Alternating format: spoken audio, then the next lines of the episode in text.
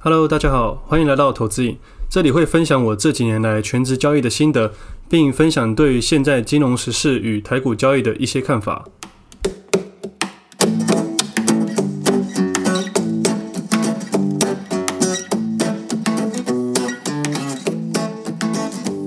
今天时间十一月九号星期一，这是我第四十二集节目，我是魏德。本期节目由拍莫尔日式专业法品赞助播出。其实接到这个广告蛮特别的，在我们都还没有开始接到任何广告的时候，我收到一封来自粉丝的信。他说他是我的忠实听众，想要请我们广告他们公司的产品，一来想要支持我们节目，二来是对自己公司产品有信心。我当时觉得很神奇，也开始了后续的了解。那拍莫尔是一个沙龙级日式专业发品品牌，今天主要会跟大家介绍的是很适合拿来送礼的系列。我自从当兵到现在都是短发，那之前每天都在潜水，所以要洗很多次澡。那现在也每天都有运动，所以就比较没有在用美发产品啦。所以老实说，在接洽的时候，使用者都是小编用的心得。我觉得女孩子也比较懂这些东西。派莫尔的礼物系列强调日本制、植萃有机，还有很好闻的香味。产品里面还有一个专利成分富勒烯，可以加速吸收。目前在台湾只用在顶级保养品里面，还没有厂商把它用在发品里面，算是一个蛮特别的成分。这个系列包含了四个产品，第一个是水发膜，据小编说明，它就像是头发的化妆水。可以在早上要整理头发前喷，直接喷在头皮跟头发上面，搓一搓让它吸收，头发比较不容易塌，也比较好造型，很适合细软发。第二个要介绍的是闪耀之光，也就是发油，它们有分清爽型的 L 型跟滋润型的 M 型。我自己是有把它擦到手上了，很好吸收，味道也很好闻，是有前中后层次的那种味道。如果你头发有染烫或者比较长，就可以选择比较滋润一点的，很适合睡前稍微擦一点在发尾上面，或者在早上整理头发时候抹。香味很疗愈，也让头发不毛躁。它，擦完之后可以再吹头发或做造型，因为产品都有抗热跟抗 UV。最后一个产品是水漾霜 R，刚刚介绍发油是比较针对头发表面的产品，这个水漾霜挤出来是白色乳霜状，是针对头发内部做修护的，让受损的发质可以被改善。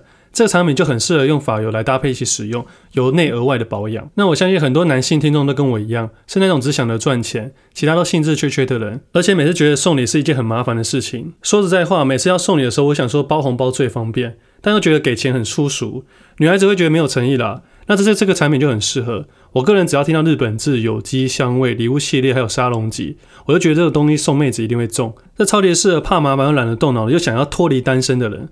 光棍节送这个，就像买股票一样，找到自己的优势，不要真的这么实在。光棍节直接送现金，这样你明年双十一可能又要再想买什么了，不如就一次给他中。那现在拍莫尔很大方，提供专属优惠码给投资你的听众，七折的优惠，市面上最低价，优惠码是 WADE 零七 W A D E 零七，不管是脱单用、生日礼、圣诞节还是送女友，都比较容易中。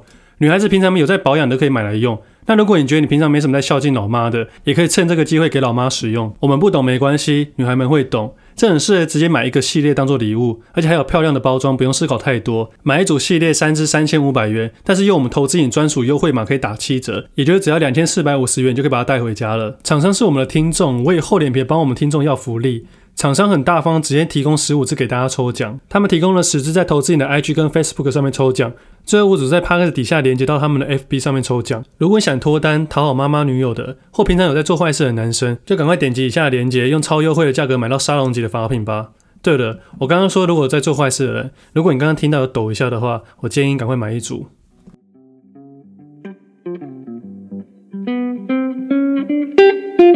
这厂商是我上次要去见他们，结果出车祸的厂商。上次意外爽约对方之后，对方很积极再跟我约一次，还要来我家附近这边，可能怕我再出车祸吧。其实我是一个很懒的人，所以通常只有用洗发精。我自从退伍之后都是短发，甚至平头到现在。因为当兵的时候每天都会潜好几次水，那上来一定要冲澡嘛，一天就会冲好几次。有时候我真的洗到我忘记今天洗几次，洗到有点恍神。有时候任务会一直来，就要一直下水。那退伍后我几乎也是每天早晚各运动一次，所以就习惯了。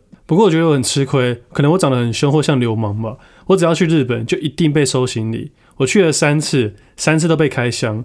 我现在只要一出国，我就把我行李箱整理很整齐，这样到时候我被收行李就可以很轻松的打开，也不会乱喷了。我第一次被开拦下来的时候，我还以为自己要被带到小房间了。那我现在也习惯了，只要跟海关对到眼，我自然而然就把行李箱打开来了。哇，我希望日本人可以少看一些台湾的黑道电影。那不知道听众朋友们有没有感觉到最近的声音有提升了？因为我换了一个新的麦克风，也开始认真使用监听耳机了。这些东西是我这辈子打从心里都不会接触了，也从来不会想说要剪接声音什么的。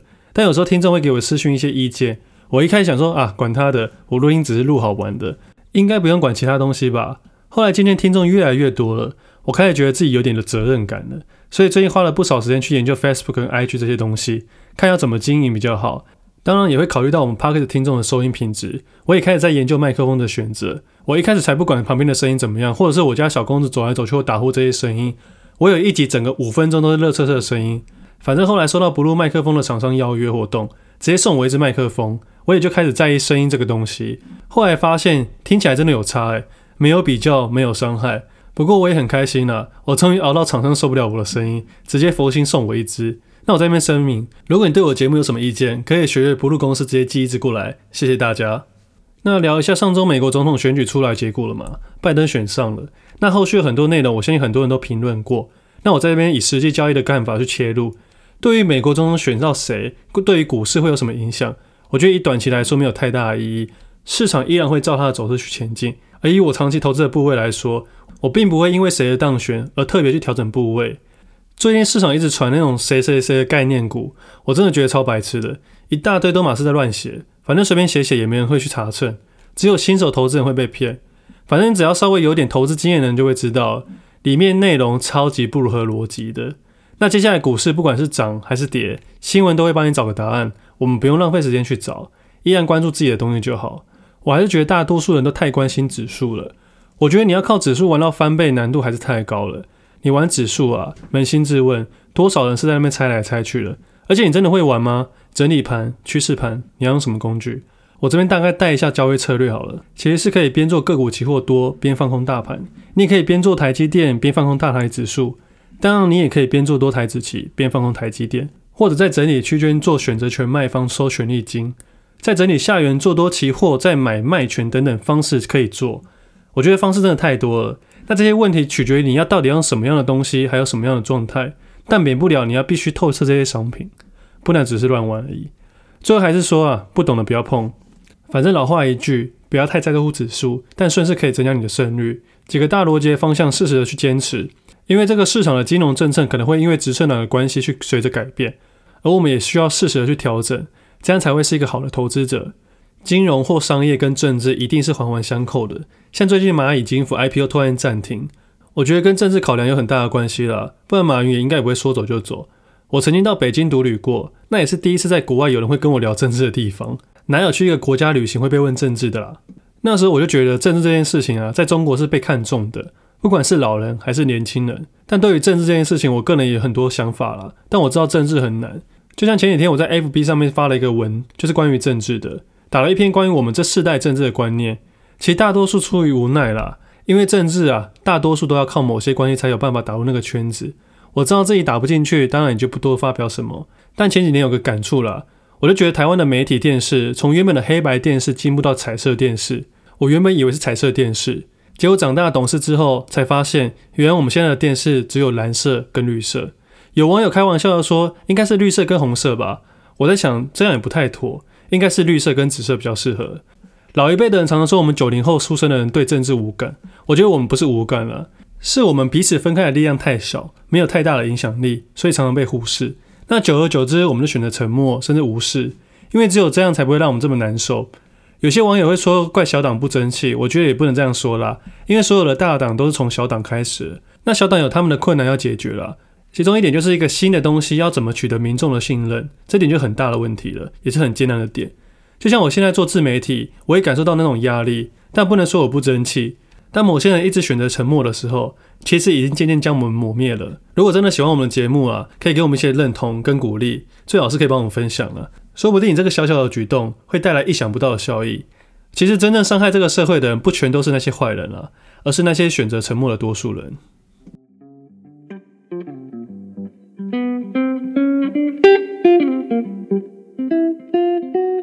那接下来我们来聊一下台股好了。上周我受邀到某券商当讲师，我从来没有面对面公开我的交易逻辑，因为我从来没想到这样子过。但这家券商的副理是我高中同学，我想说去试看看。那我稍微做一下我的 PPT，把我的交易逻辑大方向弄出来。但我其实不知道我要讲什么。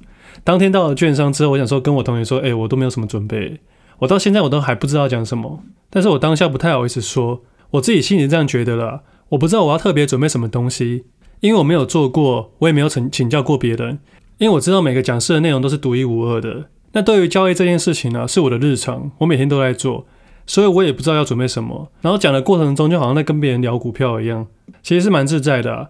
讲的过程中应该是还不错啦，我看大家眼睛都蛮亮的，算是一个有趣的体验。不过还是不太习惯站到大家面前。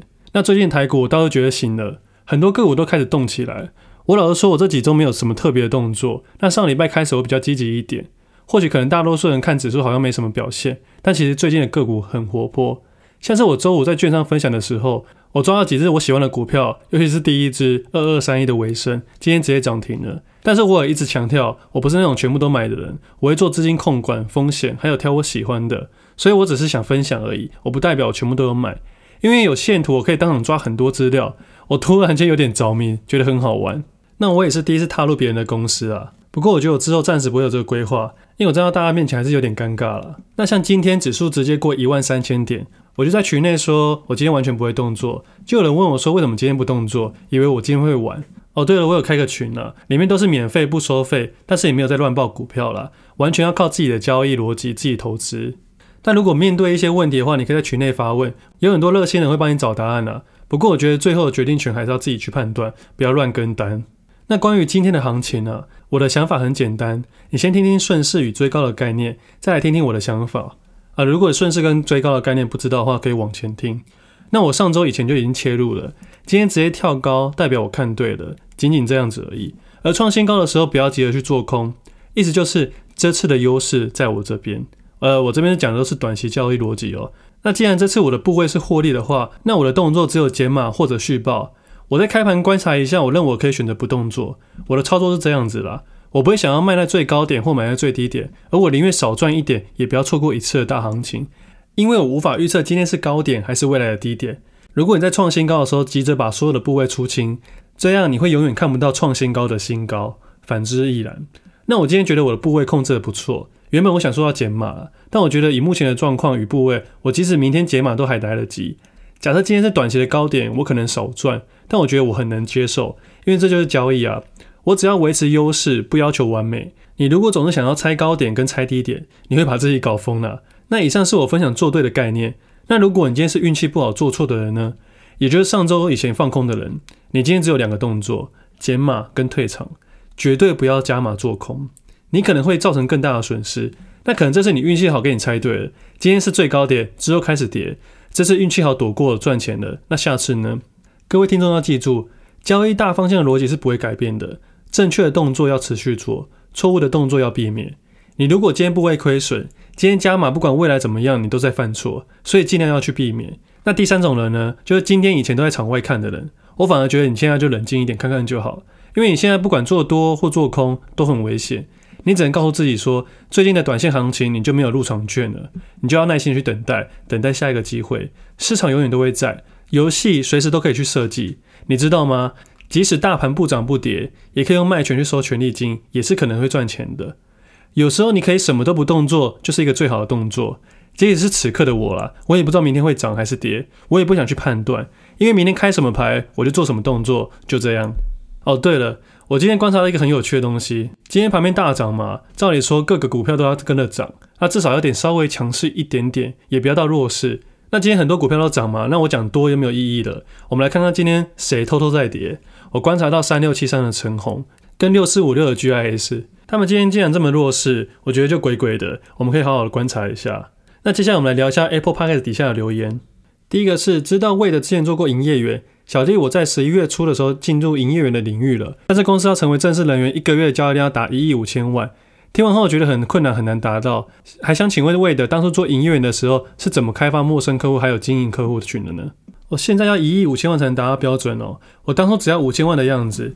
其实我从来没有陌生开发客户过，因为我进去的时候就很清楚自己想要在交易市场上学到东西，我就要离职了。当一个公司没有东西再给你的时候，就是你离开的时候。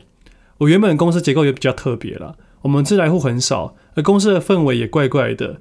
我觉得营业员有时候蛮辛苦的。因为有时候你身边的同事跟你是竞争的关系，像我的学弟他在美国做经纪人，他们是以团绩来计算。那台湾大多数都算个人的业绩，所以有时候你的客户跑掉，可能会去你同事那边。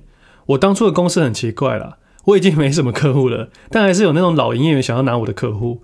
但是平常我都跟他们很好哦，私底下他们就跑去跟经理要求。那经理的角度也很无奈啦，因为通常去抢新人客户的人都是那比较小心眼的人，他们都非常在乎业绩的人。那业绩比较好的人，经理也比较去难去管他。这种感觉就像我们当兵的时候，兵跟官的差别。有些官是从别的地方调过来了，所以他对当地不熟悉。那些兵呢，可能做了很久，所以他们这边熟悉，所以权力比较大一点。所以有时候新官要过来管兵的话，是比较困难一点的啦。